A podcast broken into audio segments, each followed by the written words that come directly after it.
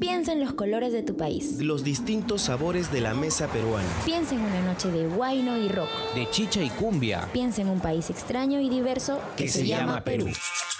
Es momento de mezclar todo lo que nos hace peruanos.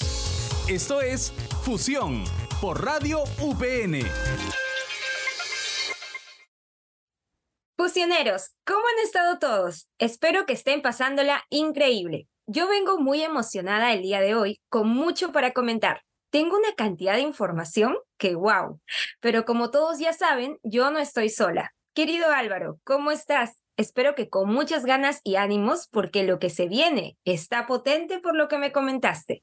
Catherine, fusioneros, ¿cómo están todos? Para serte sincero, estoy muy ansioso pero con ilusión de este programa. Vengo preparado. Hoy se vienen cositas, ¿eh?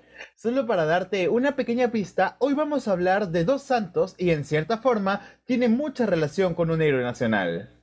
Ay, ay, ay. Creo que ya sé por dónde va este programa, pero ¿para qué esperar más? Yo ya quiero contarles a los fusioneros de qué se trata. Creo que ya lo adiviné solo que quiero que ustedes lo hagan también para que nos des la respuesta, Álvaro.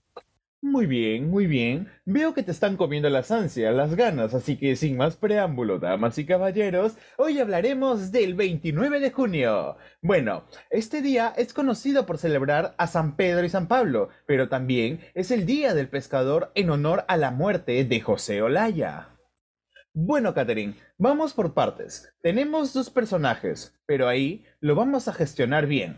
Bueno, eh, como para dar un poquito de contexto, es necesario mencionar que en Perú un 75% de la población es católica, lo que le da un mayor impacto mediático a las figuras pertenecientes a esta religión.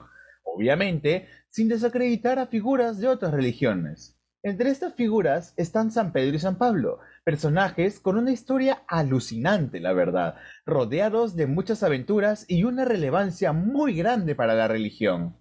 Pues sí, es innegable que la mayoría en nuestro país pertenece a esta religión y creo que es lo que más influye al momento de determinar que esta fecha es en honor a ellos. Sin embargo, según los escritos de esa época, se dice que ambos murieron el 29 de junio del año 67 en el mandato de Nerón, conocido por la brutal caza que mantuvo hacia los cristianos, lo que deja marcada esta fecha como una conmemoración hacia dos figuras tan importantes para esta religión, ojito, que es del año 67 y no 1967. Eso es un datito que hay que tener en cuenta.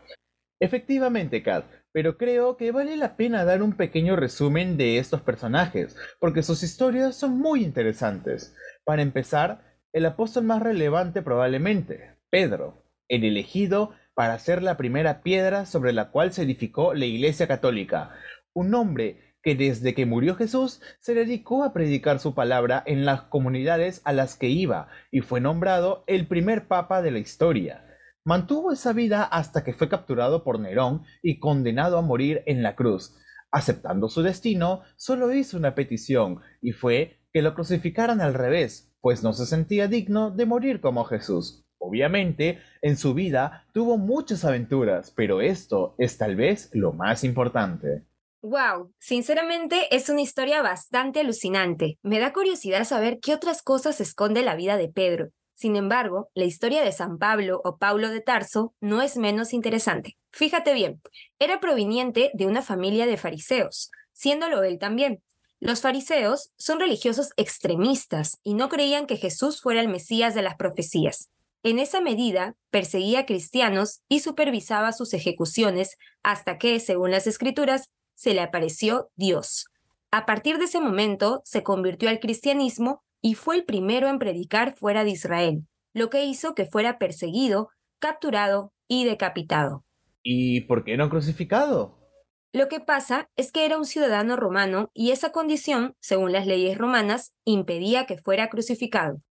Mm, bueno, bueno, bueno. Yo creo que fueron historias muy cambiantes y entendí un poquito más. Pero como sabes, el Perú es país de tradiciones y la celebración de estos santos es diferente dependiendo de la región. Por ejemplo, en Chimbote se suben a los barcos con las estatuas de los santos y van a la Isla Blanca para empezar con la fiesta patronal.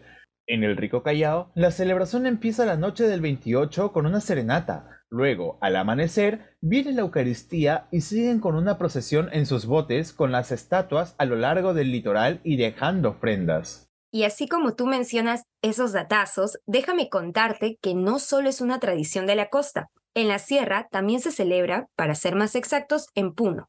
Esta festividad se traslada hasta la ciudad de Ichu, donde hay una imagen de San Pedro y San Pablo.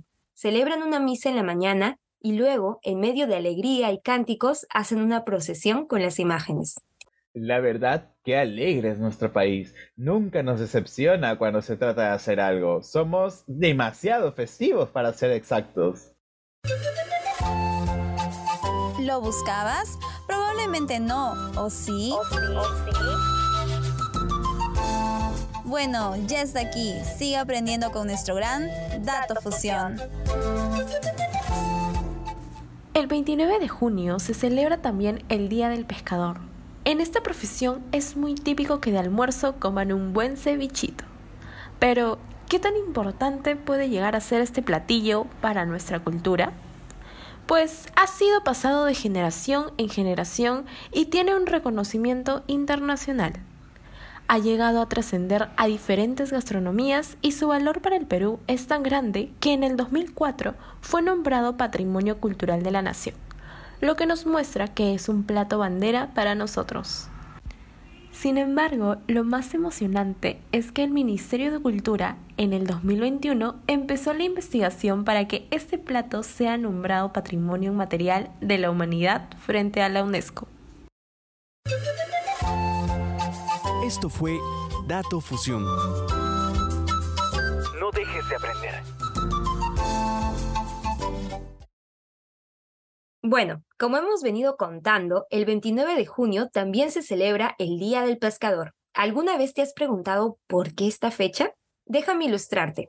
Lo que pasa es que nuestro héroe, José Olaya, un pescador de oficio, luego de su servicio a la patria, fue ejecutado el 29 de junio y en honor a su muerte fue declarado el Día del Pescador. Pues tiene mucha lógica, la verdad, porque para refrescar un poquito la mente de los fusioneros, José Olaya es un mártir de la independencia. El hombre, como dijiste, era pescador de oficio y a diferencia de otras historias, se ofreció para la lucha de la independencia. Aprovechando el conocimiento que tenía de las costas de Lima, fungió como mensajero secreto para las tropas rebeldes, evitando los patrullajes terrestres y yendo por el mar.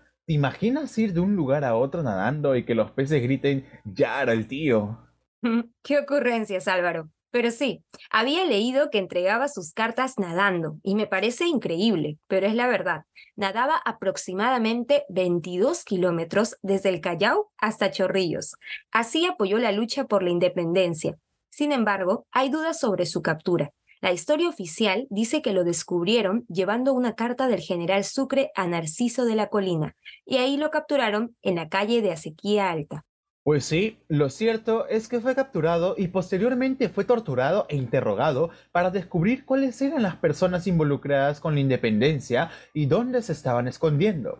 Sin embargo, aquí viene lo heroico. Pese a todo, el tormento al que lo sometieron nunca delató a sus aliados. Por este acto de honor que tuvo, fue ejecutado en el hoy conocido como Pasaje Olaya en el centro de Lima, donde ahora hay un memorial de él, una historia que sinceramente nos debe llenar de orgullo. Bueno, sin duda ha sido un programa emocionante y enriquecedor donde hemos tenido la oportunidad de sumergirnos en las diferentes festividades que se celebran en nuestro país y aprender un poco más sobre sus significados y tradiciones. La verdad que sí. Y bueno, muy aparte de lo de San Pedro y San Pablo, yo me sigo preguntando hasta ahora, ¿cómo hacía José para que no se mojen las cartas si iba nadando?